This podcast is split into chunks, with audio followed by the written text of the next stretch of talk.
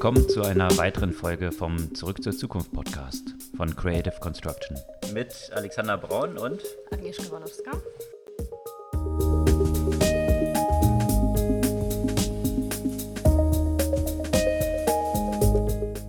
Was gab's Neues letzte Woche? Einiges, aber ich fand die interessante Diskussion, die stattgefunden hat in vielen Publikationen äh, rund um das Thema Tech-Regulierung in den USA. Ja, du meinst das Ganze, was jetzt mit äh, Antitrust eingeleitet wurde? Oder Unter anderem, aber auch zum Beispiel das äh, Privacy Law in New York, okay. was jetzt ähm, noch äh, restriktiver sein soll als das in Kalifornien. Mhm. Also da geht es ja auch wieder um das, äh, das ganze Thema äh, Privacy und äh, im Unterschied zu dem Gesetz in Kalifornien soll auch möglich sein, also in Kalifornien ist es so, dass eigentlich nur der Staatsanwalt da ein ähm, Verfahren starten kann. Äh, in New York ist es so, dass quasi jeder Kunde einzeln ja auch die Tech-Unternehmer verklagen kann aufgrund von Privacy-Verstößen. Vieles, was in Kalifornien eingeschränkt wurde, bezieht sich auf Unternehmen, die Mindestumsatz von 25 äh, Millionen äh, Dollar im Jahr machen. Mhm. Und äh, in New York betrifft das letztendlich alle Unternehmen, die mit Nutzerdaten arbeiten. Okay. Also was, was ich jetzt irgendwie interessant finde, die Businesses, die mit Daten arbeiten, die sollen letztendlich in so eine Rolle von Datentreuhänder äh, oder so eine Rolle von Datentreuhänder einnehmen. Das heißt, äh, deren Position wäre vergleichbar mit der der Ärzte und Anwälte. Das heißt, dass die letztendlich diese, die Nutzerdaten ausschließlich dazu nutzen können, wenn sie dem Kunden äh, irgendwie Nutzer bringen. Wie ist das definiert? Also wenn ich jetzt besser auf mich zugeschnittene Anzeigen bekomme, könnte ich auch sagen, ist ja ein Nutzen für mich, dass ich nicht irgendwelche Anzeigen bekomme. Das ist die Frage. Das wird wahrscheinlich noch in der Auslegung ganz also spannend werden. Also das ist nicht jetzt enger definiert oder? Zumindest habe ich das jetzt äh, so noch nicht rausgelesen. Okay. Das ist dann natürlich ein sehr gegensätzlicher Trend zu dem, was man in den USA bisher äh, beobachtet hat. Ja, von lassen wir komplett freien Lauf bis zu dann doch tiefgehender Regulierung, äh, die da jetzt zum Beispiel stattfinden soll. Äh, finde ich irgendwie interessant, das, äh, mhm. den Trend. Ja, man hatte ja schon seit, ich würde sagen, spätestens seit der Wahl von Donald Trump das Gefühl, dass das Pendel so ein bisschen in die andere Richtung zurückgeschlagen ist, weil gerade die, ich würde mal sagen, Silicon Valley Elite mhm. ja immer sehr optimistisch war. Ja, Weltverbesserung, alles offen. Und dann waren doch viele, jetzt mal von Peter Thiel abgesehen, im Silicon Valley sehr erschrocken von mhm. dem Ablauf der Wahl und auch dem Ausgang und wie eben auch Technologie dort als Hebel verwendet worden ist. Offensichtlich kommt ja mit den Ermittlungen danach, sind ja immer mehr Sachen noch aufgepoppt, sodass dieses Pendel eigentlich ja schon lange eher Richtung Skepsis oder mhm. noch weiter Richtung Ablehnung ausgeschlagen ist. Und viele Tech-Kolumnisten, auch äh, aus dem TechCrunch, die, die ja sonst immer alles hochgejubelt haben. Hm. Wenn man das so ein bisschen verfolgt hat in den letzten zwei Jahren, ist es sehr kritisch in der letzten Zeit ja auch gewesen. Mhm. Und von daher konnte man eigentlich davon ausgehen, dass es jetzt nicht nur so ein subjektives Empfinden ist, sondern dass dort sich das, die grundsätzliche Einstellung ziemlich geändert ziemlich hat. Geändert. Und das sieht man jetzt auch eben äh, mit dem einen, was du jetzt gesagt mhm. hast, mit den Privacy Laws, aber auch was äh, jetzt rausgekommen ist, eben, dass tatsächlich jetzt die FTC, also die Federal Trade mhm. Commission und das Justice Department in den USA offiziell Ermittlungen gegen Google, Amazon, Facebook und Apple eingeleitet haben. Also im letzten Podcast, äh, letzten Podcast-Folge, die wir zusammen aufgenommen haben vor einer Woche, äh, hatten wir das ja schon erwähnt, dass hier anscheinend jetzt äh, Google, glaube ich, war das schon, als erstes ins Fadenkreuz mhm. gerückt war. Äh, inzwischen ist auch klar, Amazon, Facebook und Apple auch. Und das hat tatsächlich dann dazu geführt, dass am nächsten Tag die Aktien all dieser großen Tech-Player, ähm, die ja im, im Fadenkreuz jetzt hier stehen, um über 5% eingebrochen sind und damit innerhalb eines Tages 140 Milliarden an Marketkapitalisierung äh, eliminiert wurden. Das Interessante ist aber jetzt so aus dieser Marktperspektive daraus betrachtet, das hat sich eigentlich jetzt schon wieder ein bisschen eingependelt, weil nach dem ersten Schock natürlich jetzt so ein bisschen die Diskussion waren, okay, wie ist es denn damals bei Microsoft gewesen? Ja, ist tatsächlich dann irgendeine Zerschlagung von den Unternehmen daraus hervorgegangen? Das hat ja nicht stattgefunden. Mhm. Also Microsoft ist natürlich sehr ausgebremst gewesen, weil sie durch dieses laufende Verfahren dann eigentlich den Fokus nicht so auf ja wirklich ihre Geschäftstätigkeit hatten, sondern viel damit in Anspruch genommen waren. Und das argumentieren auch viele, dass es die, die, der eigentliche Hebel von so einem Antitrust-Verfahren ist. Nicht, dass tatsächlich am Ende eine Zerschlagung zwangsläufig ansteht, also das, da muss schon sehr viel vorfallen, mhm. aber dass die, die, die Unternehmen viel vorsichtiger werden müssen in ihren ganzen Praktiken und eben äh, von, von, von ihrem Fokus so ein bisschen abgelenkt sind, äh, was natürlich dann der Konkurrenz zugutekommen könnte. Mhm. Aber weil jetzt eben nicht so eingeschätzt wird, okay, wird morgen passieren, sondern es ist was, was sich über Jahre oder vielleicht sogar Jahr, ein Jahrzehnt hinziehen wird, sind die Aktien jetzt auch schon wieder ziemlich Normal. angezogen. Ja. Da gab es auch einen interessanten, interessanten Beitrag ähm, in der New York Times dazu the people screaming for blood have no idea how tech actually works. Mhm. Ja. Das ist so äh, klassisch Kara Swisher gewesen, ne? Also die, genau. die ja so eine der heftigsten Kritikerinnen geworden ist in der letzten Zeit, ja? oder schon eine ganze Weile. Schon eine ganze Weile und ähm, ja, letztendlich äh, sagt sie so ein bisschen, äh, man hätte, hätte, hätte äh, mhm. das alles äh, zehn Jahre früher machen sollen und einfach ein bisschen äh, zu dem Zeitpunkt von dem Hurra-Optimismus und bloß die Golden Boys aus der Silicon Valley nicht einbremsen, nicht ausbremsen, ähm, etwas in die Schranken weisen sollen. Aber der Punkt ist halt, postfaktum ist man ja immer schlauer. Auch wenn immer mhm. jemand sagt, ich wusste es schon zu dem Zeitpunkt. Ja. Ähm, ja, den Kritikpunkt, glaube ich, den sie so ein bisschen nach vorne stellt, ist ja, dass jetzt eben Leute eben so aus juristischer Perspektive mhm. und mit dem mit dieser Keule der möglichen Zerschlagung rangehen, die aber nicht wirklich, wie sie halt schreibt, ja, äh, nicht wirklich verstehen, wie das überhaupt verstehen, wie ja. es wirklich funktioniert, wie mhm. Plattformen funktionieren und so weiter und äh, dass man mit einer gewissen Selbstregulierung, wenn die in diesen Branchen geherrscht hätte oder bei den Tech-Playern geherrscht hätte, mhm. man diese Entwicklung, die jetzt wahrscheinlich nicht gerade zugunsten von irgendjemand ist, hätte verhindern können mhm. und vielleicht eben diese ganze Entwicklung in sinnvolle Bahnen hätte leiten können. Und jetzt ist es halt so weit das Pendel in die eine Richtung ausgeschlagen, dass jetzt der Staat irgendwann eingreifen muss, wie es halt immer der Fall ist. Ja? Also solange man diesen Spielraum überstrapaziert, mhm. äh, irgendwann ist der Zugzwang dann halt dort und äh, der kommt dann von der Regulierungsseite. Mhm. Und dazu gab es ja auch ähm, einen interessanten Beitrag äh, wiederum, wie, wie Big Tech reguliert werden soll, ohne es äh, eben aufzubrechen äh, mhm. oder auseinanderzunehmen mit so drei Lösungen bei dem Technology Review. Und da gibt's, da, da werden so drei mögliche Lösungen präsentiert.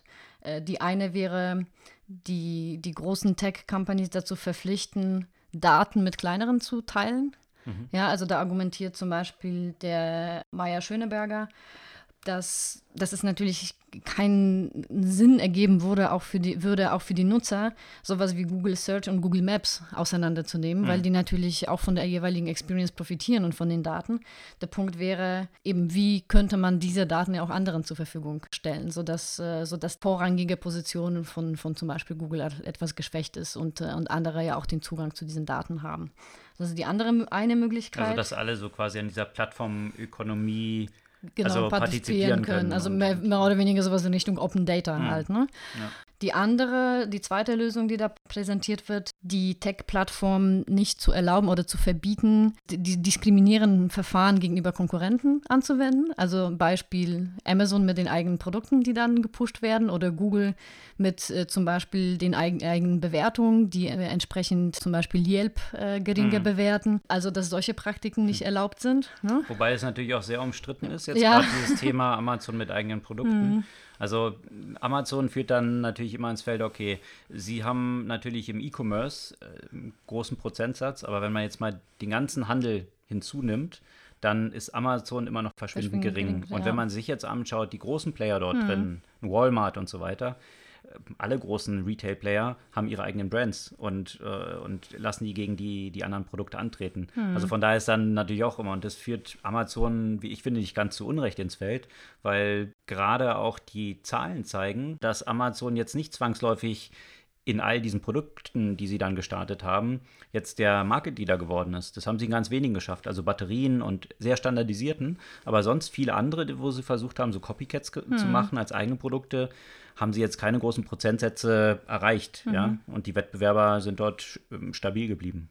Also das ist natürlich auch immer so ein bisschen Diskussionspunkt. Ja. Aber auch, aber bei aber jetzt Google zum Beispiel mit Konkurrenzinformationen, die, mhm, die dann in dem Ranking entsprechend runtergestuft werden, ja. ähm, das ist ein Thema. Oder auch ein Thema, wird ja auch das Thema erwähnt, äh, naja, kann, ist es denn rechtens, wenn Google so viel Geld an Apple zahlt dafür, dass sie die vorherrschende Suchmaschine auf dem iOS sein können. Das ist mhm. auch ein, so, so, ein weiteres Thema in diesem Bereich. Mhm. Und äh, das dritte ist das Aufhören dieses Login-Aspektes. Also letztendlich äh, geht es in Richtung Data Portability. Das, was ja letztendlich auch äh, in Deutschland zum Beispiel schon mit den Bankdaten stattfindet. Ne? Mhm. Ne? Also wem gehören über am Ende. PSD2 dann. Genau, über PSD2. Aber da geht es jetzt auch weniger um äh, Institutionen wie Banken, sondern mehr zum Beispiel um Facebook, das natürlich eine große Login-Effekte schafft und mhm. nicht die Möglichkeit schafft, zum Beispiel das, was man dort hat, irgendwie mitzunehmen für den Nutzer. Mhm. Und ähm, ich glaube, dass, also eben dieses Data Portability, Data Interoperability äh, ist auf jeden Fall auch ein interessanter Aspekt. Genau zu diesem Aspekt gab es, wir hatten ja auch äh, im letzten Podcast darüber gesprochen, da stand ja die Developer-Konferenz von Apple mhm. unmittelbar bevor. Jetzt hat die eben letzten Montag stattgefunden und gerade zu diesem Thema Login und Sign-in hat, wie ich finde, Apple was ziemlich Spannendes vorgestellt. Und zwar einen eigenen Apple Sign-In-Button. Mhm. Jetzt könnte man sagen, naja, okay, ja, äh, den gibt es ja von Facebook schon, den gibt es von, von, Google schon, den gibt es von, von Twitter schon von und so weiter. Alle haben irgendwie ihre, ihre äh, Sign-In-Button.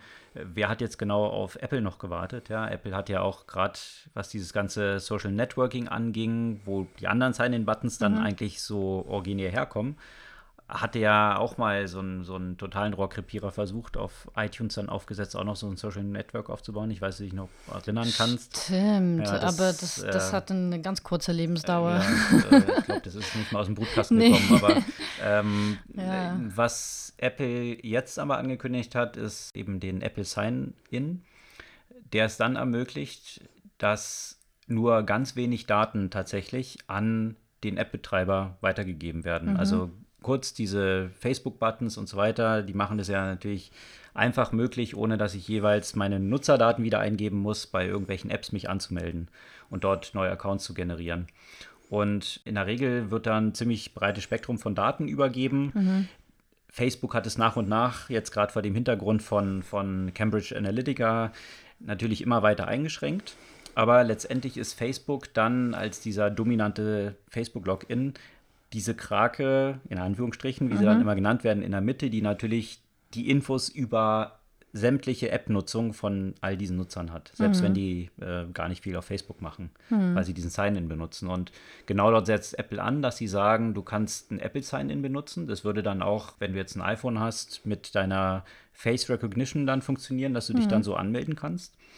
Und an den Betreiber wird nur so eine automatisch generierte E-Mail-Adresse weitergegeben. Also es wird gar nicht die Adresse des Nutzers weitergegeben, oh, ja sondern Apple mhm. generiert quasi eine E-Mail-Adresse mit einer zehnstelligen Zahlenkombination, mhm. Zahlen-Buchstaben-Kombination vor den Ad äh, irgendwas mhm. äh, Apple oder iCloud, wie auch immer, und speichert bei sich dann in der Datenbank, welchen App-Account zugehörig diese E-Mail-Adresse ist. Mhm. Das heißt, E-Mails, die dann an diese Adresse gehen, werden dann an dich weitergeleitet von mhm. Apple. Und wenn du keine Lust mehr hast, dass diese App dich irgendwie anmailt dann oder feststellst, das. mhm. dass die App vielleicht deine E-Mail-Adresse irgendwie weitergeleitet mhm. hat, was du daraus dann identifizieren kannst, mhm. dann kannst du es einfach stornieren und dann wird Apple die Mails nicht mehr weiterleiten an dich. Mhm. Also nimmt Apple dann so diese Gatekeeper-Funktion für dich ein und ist natürlich eine ganz gute Kommunikation, gerade vor dem Hintergrund, dass Apple ja immer sagt, hier Privacy mhm. und wir mhm. treiben diese Privacy voran, passt es natürlich sehr gut in dieses Bild, was Apple ja von sich transportieren möchte, mhm. um quasi die Nutzer abzuschirmen und zu sagen, guck mal, ich bin quasi so dein Custodian, also ich halte, ich halte diese Informationen für dich, leite es weiter, wenn du es haben willst, aber die ganzen Anbieter kriegen keinen direkten Kontakt zu dir. Ja, das finde ich, find ich eigentlich auch ganz gut, auch von der Perspektive, dass, dass man häufig bei Facebook auch so ein bisschen Bedenken hat, er wird da irgendwas gepostet hm. und da Apple sowas gar nicht hat, mhm. fällt das ja auch schon mal weg. Ja. Okay. Und das Interessante ist natürlich auch, es hat ähnliche Anstrengungen ja auch mit lauter solchen Lösungen wie VeryMe und, mhm. und so, ja, in, in Deutschland äh, gegeben, die ja von Beginn an jetzt nicht gerade so von Erfolg gesegnet waren, mhm. weil es nicht wirklich ein USP gab. Also warum sollte ich das jetzt genau nutzen? Also ich habe eben schon einen Facebook-Account. Wozu soll ich mir jetzt noch was bei irgendeinem deutschen Anbieter, weil das jetzt auf dem deutschen Server ist oder so? Also das war offensichtlich für die meisten Leute nicht so, dass sie gesagt haben, oh, brauche ich.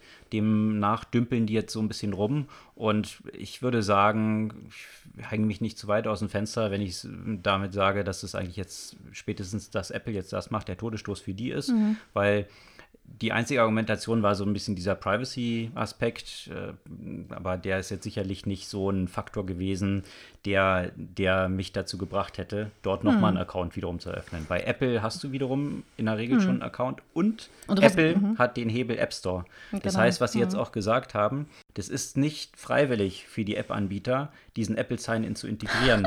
das heißt, sobald ich solche Single Sign-On-Lösungen anbiete, weil muss ich so eine App habe Apple. und im App Store bin, mhm. dann muss ich das mit drin haben, sonst kriege ich keine, äh, sonst kriege ich keine Promotion mehr von Apple.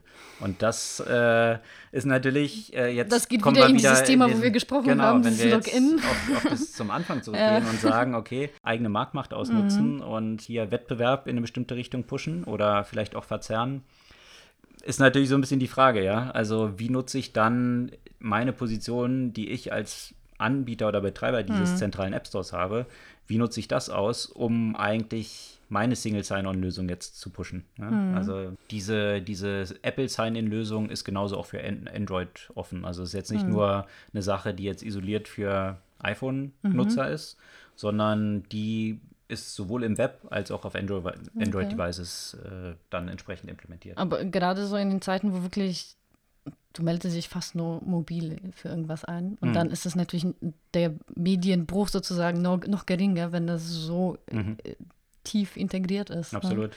Und diese also, Funktionalität, dass da nicht schon mal jemand früher drauf gekommen ist, also ich, wenn, wenn ich so an, an frühe Zeiten zurückdenke, wo man so seine eigenen Domains gekauft hat, um darauf dann lauter so Burner-Adressen mhm. zu generieren, wo du sagst, okay, ich generiere eine für irgendeinen Service at hm. meiner Domain, um dann nachher tracken zu können, was passiert wirklich mit meiner E-Mail-Adresse, dass es jetzt Apple gebraucht hat, um sowas mal für die Nutzer, auch die keine eigene Domain haben, zu implementieren. Ja, da gibt es ja schon solche Services schon. Na gut, die waren aber, aber, immer temporär. Also das waren ja. jetzt keine, ich, ich habe jetzt mehr so in die Richtung von irgendwie web.de mhm. oder lauter solche oder Verimi, ja, also aus mhm. Deutschland. Wenn ich jetzt so einen Service starte, aber mit Zero USP eigentlich rausgehe, das ist ein ziemlich einfacher USP, finde ich, mhm. den man hätte implementieren können, dass da keiner früher drauf gekommen ist, finde ich schon, ja, ein bisschen mhm. einfallslos. Und jetzt wird es von Apple also kommen.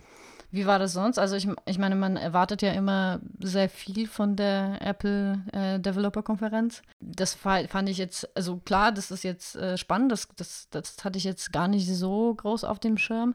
Hm. Aber ansonsten das meiste, was sie vorgestellt haben, waren eher so Verbesserungen vom Existierenden. Ne? Ja. Nicht, nicht so was bahnbrechend Neues. Also das eine hatten wir ja auch beim letzten Mal schon diskutiert, eine Neuerung, über die wir wahrscheinlich oder also wahrscheinlich so alle ist, auf ja. der Welt ziemlich happy sind, ja. dass iTunes jetzt tatsächlich mal genau. den Weg des Vergänglichen geht. Natürlich, äh, da gibt es auch einen sehr spannenden Artikel zu, äh, den wir auch hier äh, posten werden, der so die ganze Historie von iTunes aufzeigt. Also iTunes ist natürlich ursprünglich mal als was ganz anderes gestartet, mhm. als es dann nachher immer aufgebohrt und noch, noch was draufgesetzt und noch was draufgesetzt. Deswegen wurde es dann irgendwann so total unmanageable und so, so ein Schrott grottiges Produkt, wie es dann zum Schluss war. Aber davon abgesehen hat Apple natürlich angekündigt, wie du gesagt hast, das ist dann eher eine Verbesserung, die Apple Watch mhm. auch noch weiter zu entwickeln. Jetzt kommt in der neuen Version auch ein Tracking von den Umgebungsgeräuschen mit rein, mhm. sodass du Warnungen bekommst, wenn die Umgebungsgeräusche ein Level erreichen, das für dein, für dein Gehör irgendwie schädlich sein könnte. Und äh, das war in einem mhm. Artikel mal ganz interessant beschrieben. Jetzt würde man denken, ja, okay, nices Gimmick. Aber es gibt da recht erstaunliche Zahlen, wie viele Leute tatsächlich durch solche Sachen, durch, durch, durch Lärm bei der Arbeit oder im Straßenverkehr tatsächlich langfristig Hörschäden erleiden mhm. und das so graduell passiert, das nicht wirklich merken. Von daher sind da viele Millionen Menschen von betroffen. Und ein Wissenschaftler, der zu diesem Bereich geforscht hat und auf vielen Konferenzen war, äh, hat dann so beschrieben in diesem Artikel, dass er es immer lustig fand, weil irgendwie saß in diesen Konferenzen immer irgendein Mitarbeiter von Apple mit drin, jetzt schon seit langer Zeit. Und von da konnte man so ein bisschen abschätzen, dass die wahrscheinlich dabei sind, immer so auf dem Neuesten zu bleiben und zu schauen, wohin geht dort so die Forschung. Und jetzt sieht man halt, das Ergebnis daraus ist, dass es in diese Apple Watch einfließt. Und dazu gab es nämlich auch einen sehr spannenden Artikel, der so diese Apple Watch, Tim Cook hat es so mhm. vorgestellt, dass es wirklich das essentielle Wellness-Tool für alle werden soll. Ja, also erstmal natürlich vor vier Jahren mit sehr, naja, sehr limitierten, sagen, limitierten Funktionalitäten mhm. gestartet. Dann hast du natürlich immer einerseits die Sportler gehabt, die gesagt haben, naja, das reicht ja wie du. Ja, ähm, reicht nicht mal für einen Marathon, wenn man jetzt nicht gerade genau. in Weltrekordzeit Deswegen läuft. hat man dann also gesagt, Fitbit, Garmin oder mhm. solche Geschichten, ja. Ähm, dann war es nicht wirklich wasserdicht. Oder für die mhm. anderen Leute, die dann, äh, die dann irgendwie so die Health-Themen hatten, also auch so Schlaftracking und so weiter, da war es dann auch wiederum nicht gut genug. Jetzt hat Apple aber peu à peu das in mhm. all diesen Bereichen weiterentwickelt, sodass es jetzt viele Experten gibt, die sagen, mittlerweile entwickelt mhm. sich die, die Apple Watch zu dem zentralen Tool. Es hat jetzt auch in der neuen Iteration auch für, für Frauen Zyklus-Tracking, mhm. was ich auch ganz interessant finde, weil es ja eine ganze Reihe von Apps auch gibt, die in diese Richtung gegangen sind. Also hier ähm, das Clue zum Beispiel, mhm. hier aus Berlin so ein Startup. Und inwiefern die jetzt disrupted werden durch die direkte Integration in der Apple Watch zum Beispiel. Also wo immer mehr Sachen, hm. das hatte Fitbit auch schon länger, wo immer Garmin mehr Sachen auch. jetzt. Garmin genau, hat das jetzt auch. Ja. ja. Aber wo Apple ja. immer mehr, das war ja in der letzten Iteration dann auch so, dass du so dieses EKG, hm. was jetzt eben auch schon von der Health Organization irgendwie approved oder abgenommen ist, mhm. ne, ähm, dort entsprechend integriert haben, sodass es wirklich immer mehr ein solides Device wird für Gesundheitstracken und im Idealfall auch dann das ist ja die Kür dann, auch auf die mit konkreten Vorschlägen rauszukommen und genau. zu sagen, wie kannst du dein Verhalten anpassen, wie kannst du, weil gesunde Haltung ist ja das Zentrale eigentlich, wo hm. heutzutage immer noch viel zu wenig Fokus ist. Wie, wie kann da die, die Apple Watch so ein zentrales Element drin werden? Ja, da, das frage ich mich. Ne? Wie verbessern sie, weil, weil im Moment zum Beispiel auch die Health App, die, äh, die Apple hat, das ist eigentlich Schrott. Mhm. Ja, das ist halt wieder nur einfach nur eine Sammlung von Daten. Mhm. Wenn ich so denke, wenn sie, wenn sie die Umgebungsgeräusche messen, dann könnte man, also solche Umgebungsgeräusche, die sind ja auch für jeden äh, der empfundene Schmerz ist ja auch subjektiv. Ähm, also zum Beispiel, die können ja, also weil das Wobei nicht das nur. Dezibel-Level nee, nee, ja schon, nee, darum geht es mir nicht. Aber es geht ja nicht nur um Hörschäden, sondern ähm, zum Beispiel Leute wie ich, die auditiv sehr sensibel sind. Äh, mhm. Bei mir geht ja gleich der Blutdruck nach, nach oben und so jetzt vielleicht nicht Panik, aber äh, da geht es mir gleich nicht gut. Mhm. Und da, wenn man das ja zum Beispiel kombiniert eben mit den Herzfrequenzwerten, die man ja letztendlich hat, mhm. könnte man ja auch eine Korrelation zum Beispiel feststellen. Mhm. Äh, wie beeinflusst jetzt äh, die Geräuschkulisse dein, dein allgemeines Wohlbefinden und zum Beispiel dir empfehlen, weiß nicht, eine mhm. Meditations-App mal kurz zu nutzen oder mhm. rauszugehen. Also das oder automatisch gegenzusteuern, wenn du deine, dein deine Apple-Headset App Headset hast, äh, genau. aufhast, sodass dann irgendwie Noise Cancelling genau. dann entsprechend drübergelegt wird, zum Beispiel. dass es wieder ausgepegelt wird. Ne? Genau. Ne? Also. also das, und das wird dann erst meines Erachtens wirklich einen Wert haben, wenn die ganzen Daten nicht nur aus, aus als dumme Datenpunkte dastehen, also auch wenn das natürlich schon irgendwie interessant ist, sondern wenn daraus wirklich äh, Korrelationen äh, äh, identifiziert werden und daraus einfach Predictions und Empfehlungen mhm. für die nächsten Schritte halt, ne? Ja, also, aber diese Entwicklung zeigt ja so ein bisschen in diese Richtung, dass durchaus Hoffnung besteht, dass Apple vielleicht in diese Richtung geht. Mhm. Weil, wie gesagt, zunächst war es erstmal limitiert von dem, was gemessen wurde und wie verlässlich das gemessen wurde. Das ist jetzt eben in vielen Bereichen Schritt für Schritt verbessert worden mhm. und vielleicht ist das der nächste Schritt, dann äh, konkrete Sachen daraus abzuleiten. Ja, ansonsten, das waren aus meiner Perspektive so die zentralen Entwicklungen da aus der Developer-Konferenz, ja. was dort angekündigt wurde. Natürlich wurde dann irgendwie auch noch so ein neuer Screen äh, und neuer Mac. Genau, und so ein und Power Mac, glaube ich, der, genau. aber kaufen ja wahrscheinlich eh nur so zehn Leute in der Welt. ähm, Zusammen mit dem Screen. Ja. Und den Ständer für den Screen, der auch nochmal irgendwie 4000 kostet, glaube ich, oder so. ja. ja. Ja, ansonsten, äh, wo wir jetzt schon mit, mit Regulierung äh, angefangen haben, da geht es ja auch in Deutschland weiter mit der in Innenministerkonferenz. Äh, die, die Innenminister der Länder wollen die Daten von Alexa, Siri und auch äh, sonstigen äh, smarten Devices auswerten können, also auch Kühlschränken, also alle so Smart Home Devices halt auswerten. Mhm. Da gab es ja ganz lustige Diskussionen dann dazu, ne? Ja. Ob ich als Terrorist jetzt irgendwie hey Siri, ich gehöre zum IS oder, oder in meinem Kühlschrank dann halt irgendwie das, äh, Die abgeschlagenen Köpfe. das Düngemittellager aus dem ich meinen Sprengstoff bauen will oder so. Also äh. ähm, ja, war dann, wurde so ein bisschen lustig gemacht, keine Ahnung. Ich bin da jetzt nicht tiefer eingestiegen, aber inwiefern jetzt daraus wirklich so die relevantesten Sachen abgeleitet werden können, I don't know. Ja, vor allem, was ist so der, also der Trade-off? Äh, mhm. für, für, die, für die Privatsphäre. Das ist ja immer so, ein, so eine gewisse Abwägung zwischen Freiheit und Sicherheit, könnte ja. man sagen. Und der Punkt ist halt, wie viel Freiheit nimmt das einem, für wie viel mehr Sicherheit tatsächlich. Vielleicht hätte man dann erkannt, dass Rezo gerade ein Video aufnimmt. Das wäre dann. naja. Nee, ähm, ja, keine Ahnung. Also es äh, viele, viele Vorstöße, die jetzt in der letzten Zeit so kamen, ja, hm, klang mir jetzt nicht so sonderlich fundiert. Da sind wir ja wieder bei, bei dem Thema, Leute wollen das regulieren, die es noch nicht verstanden haben, wie es funktioniert. Mhm, genau.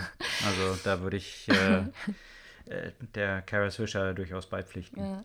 Da ging es ja nämlich nicht nur um die, äh, um die smarten Devices, sondern ging es ja auch darum, ähm, dass, dass man die Anbieter von Messenger-Diensten dazu bringt, dass die ihre Verschlüsselung öffnen. Mhm. Ja? Und auch das Thema 5G-Standards. Ähm, mhm. also Und jeder, der sich mal so auch nur oberflächlich mit äh, Encryption, also Verschlüsselung befasst hat, sollte sich im Klaren sein, was eigentlich die Implikationen daraus sind, wenn ich sage, ja, nee, nee, eigentlich ist es verschlüsselt, aber, aber. es gibt so eine Ausnahme mhm. und derjenige kriegt dann einen Key sozusagen, also irgendwie so der Heiko Maas dann oder so oder, oder wer auch immer und man sagt, hm, ja, also stimmt, wenn der den hat, dann hat ihn bestimmt kein anderer. Also diese, diese totale Realitätsferne von Encryption oder nicht Encryption, äh, die Entweder gibt es Encryption oder nicht. Genau. Ja. Ansonsten hat nach langem Hin und Her YouTube sich jetzt bereit erklärt und auch schon Maßnahmen ergriffen, jetzt eine ganze Reihe von extremistischem Content zu löschen. Da ist es ja bei sämtlichen im Social Media Space so unterwegs seienden Unternehmen von Facebook über Twitter YouTube gab es ja immer die Diskussion, ja, sind wir wirklich jetzt irgendwie, was machen wir mit diesen Inhalten, hm. welche verstoßen jetzt genau gegen unsere Regelungen, wo dann Mark Zuckerberg sich auch zu ein bisschen abstrusen Äußerungen wie äh, zu irgendwelchen Holocaust-Leugnungen verstiegen hat, dass es ja eine Meinung von jemand sein kann und also, äh, wo man sich dann doch schon ein bisschen gewundert hat, wo genau hat er jetzt, also, was ist jetzt alles eine Meinung und freie Meinungsäußerung und was ist eben äh, weit darüber hinaus. Äh, YouTube hatte in der letzten Woche ziemlich viel Druck bekommen, weil dort Inhalte dann natürlich waren, wo, wo sie gesagt haben, ja, das ist, gehört jetzt letztendlich nicht durch unsere Plattform zensiert. Mhm. Plötzlich haben die jetzt ihr Vorgehen dort geändert und eine ganze Menge gelöscht. Und die Frage ist auch bei diesen Diskussionen, und das ist wirklich, wie ich finde, eine sehr viel tiefer gehende Diskussion. Viele Leute sagen dann wiederum, naja gut, aber ist doch freie Meinungsäußerung. Da gibt es aber letztendlich auch die Gegenposition, wo man jetzt sagen kann, okay, letztendlich ist ein YouTube, also ein Google, ein Facebook und ein Twitter sind schlicht ergreifend Privatunternehmen. Und es steht nirgends festgeschrieben, dass ein privat operierendes Unternehmen jetzt an die freie Meinungsäußerung gebunden ist. Jetzt mal ganz davon abgesehen, mhm. ob jetzt diese Inhalte, die dort verbreitet werden, noch unter die freie Meinungsäußerung fallen, gibt es keine Verpflichtung von irgendeinem Privatunternehmen zu sagen, wir sind an die Verfassung hins hinsichtlich der Pressefreiheit, wir sind kein Pressefreiheits, wir sind kein Presseorgan, wir sind eine private Plattform. Und äh, ganz rein rechtlich kann man sagen, ich limitiere oder regel, reguliere meine Plattform, wie ich das will. Hm. Dort gibt es nicht per se einfach eine freie Meinungsäußerung. Das ist bloß aus der Historie vom Internet so entstanden, dass natürlich das eigentlich immer dieses offen, dieser offene Raum das Zentrale war und so in diesem Hacker-Ethos ja irgendwie so integriert ist. Ja? Als reines kommerzielles Unternehmen ist keines von dieser Unternehmen an die freie Meinungsäußerung gebunden. Also rechtlich wahrscheinlich nicht. Nein. Ethisch könnte man natürlich darüber diskutieren, wenn man sagt, das sind die Inhalte äh, oder das sind die Plattformen, aus denen die meisten Informationen mittlerweile bezogen werden. Mhm. Aber deswegen meine ich, ist das genau die Diskussion, die man haben muss. Ja, ja, ne? genau. Man kann nicht ex ante davon ausgehen, dass ein Privatunternehmen einfach qua Entstehen an die freie Meinungsäußerung gebunden ist. Ja. Also das Da muss man bei Netflix auch irgendwie verpflichtend irgendwelche Genau. anderen Sachen reinstreuen, Genau, ja. zum Beispiel. Also das ist letztendlich ein Diskurs, den man dann haben muss. Wie, wie äh, geht man mit solchen Unternehmen, die so, ja, eigentlich von sich selbst sagen, wir sind ja keine Medienunternehmen, aber de facto ja schon irgendwie Medienunternehmen sind, wo sind die eigentlich dann rechtlich einzuordnen? Auch in dieser ganzen Diskussion bezüglich freier Meinungsäußerung. Und ich denke, das ist eine Diskussion, die man noch führen muss und, und die jetzt auch immer stärker geführt wird. ja. ja. Und ja, wie gesagt, YouTube ist jetzt dort vorgeprescht und Twitter hinkt da immer noch ziemlich hinterher, weil natürlich Twitter hängt äh, überall man, hinterher. Wenn man in diesen Bereichen, ja, bezüglich Agitation, äh, Hm. was ja eigentlich auch gegen die, die Plattformregeln äh, widerspricht, aber natürlich Trump mit seiner Agitation, die darüber stattfindet, ja auch einer der Haupt-Traffic-Treiber für Twitter wiederum ist. ähm, also die wirtschaftlichen Interessen, ja, liegen nicht unbedingt in dieser Richtung, dass man das zwangsläufig überbinden, unterbinden möchte. Selbst wenn man das politisch gesehen wollte, wie auch immer, das ist ja jedem Unternehmen dann selbst überlassen, wie man sich dort positionieren möchte. auch in dem Bereich, das jetzt letztens auch immer häufiger vorkommt, so das Thema Deepfake, das ja auch zunehmend eine Rolle spielt, ne? gerade auch auf YouTube. Ähm, und da hat man ja auch festgestellt, das war jetzt von so anderthalb Wochen, das Video von Nancy Pelosi. Äh, das war ja nicht mal so richtig Deepfake, das war einfach nur ein äh, Schlechter Fake. schlechter Fake, also verlangsamtes Video, in dem äh, quasi ihre Sprache nur verlangsamt wurde, sodass es äh, so klang, als würde sie lallen und betrunken sein. Ähm, aber das geht natürlich noch viel weiter. Ja, mit den äh, entsprechenden Technologien kann man letztendlich jedem alles in den Mund legen. Und auch da ist die Frage, weil letztendlich te technologisch ist es immer noch sehr einfach zu identifizieren. Auch wenn das für den Nutzer nicht identifizierbar ist, ja, als Fake, ist es jetzt technisch noch relativ einfach festzustellen.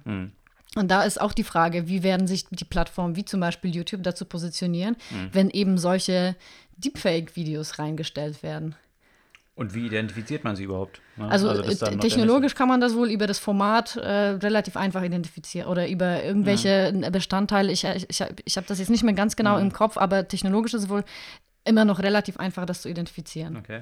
Da gab es zwei, zwei interessante Artikel zu, gerade zu dieser äh, Thematik Identifikation, jetzt noch gar nicht mal auf dem Level von Deepfake, sondern allein bei Fotos, die hochgeladen werden. Das heißt, wenn ich bei Facebook ein Foto hochlade oder bei Instagram, werden ja die Metainformationen gelöscht. Ja, Ach und- so, die werden gelöscht auf Ja. Facebook, okay. Genau. Und das ist halt auch wiederum die Frage, ähm, wie setze ich das technologisch auf, dass eigentlich diese Informationen erhalten bleiben, weil aus den Metadaten, die an jedes Bild angehängt sind, ich ja ziemlich gut Ableitung dann machen kann und identifizieren kann, ist das irgendwie manipuliert worden, das Bild, oder ist es tatsächlich so? Und die, der andere Aspekt war, und das geht dann wiederum in Bezug auf Meinungsäußerung und Medien, gerade bei diesem Nancy Pelosi-Video, da wurde natürlich Facebook und äh, ja auch Twitter, aber auch Facebook geriet da ziemlich ins Kreuzfeuer. Die Frage ist aber so ein bisschen, die dann ein Kommentator, finde ich, zurechtstellte, hier werden Maßstäbe an Facebook angelegt, die sagen, okay, warum hat Facebook das nicht gelöscht? Ja, was Facebook gemacht hat, ist, äh, sie haben das runtergestuft in der viralen Verbreitung und haben eine Warnung dran gesetzt, dass es eben eine Fälschung ist. Jetzt im Vergleich dazu ein Fernsehsender wie Fox, ja, der nun offiziell ein Medienunternehmen ist, ähm, hat es wie wild verbreitet. Ja. Ja. Das heißt, die Frage ist, mit welchem Maßstab misst man dort und wer muss eigentlich sich an diesen Maßgaben, die dort bezüglich Meinungsäußerung, Pressefreiheit, ähm, dann kann natürlich irgendwie wiederum wahrscheinlich Fox sagen, ja, ist ja Pressefreiheit. Ähm, aber das ist die gleiche Diskussion, die man dort wiederum haben müsste. Was sind eigentlich so bestimmte Kriterien, die dort angelegt werden müssen? Was ist ein Medienunternehmen, was kein Medienunternehmen und was sind vielleicht übergreifende Maßstäbe, die an solche Inhalte auch angelegt werden müssen? Ja, spa spannende Diskussion. Ja.